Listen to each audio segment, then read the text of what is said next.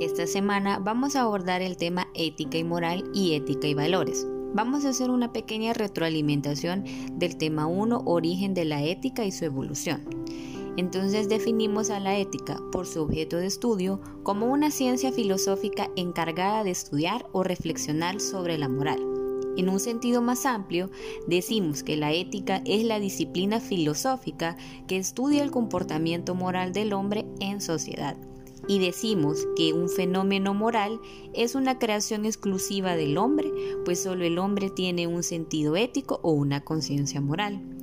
Definimos que la moral es un fenómeno eminentemente social. Esto quiere decir que regula la vida del hombre en la sociedad.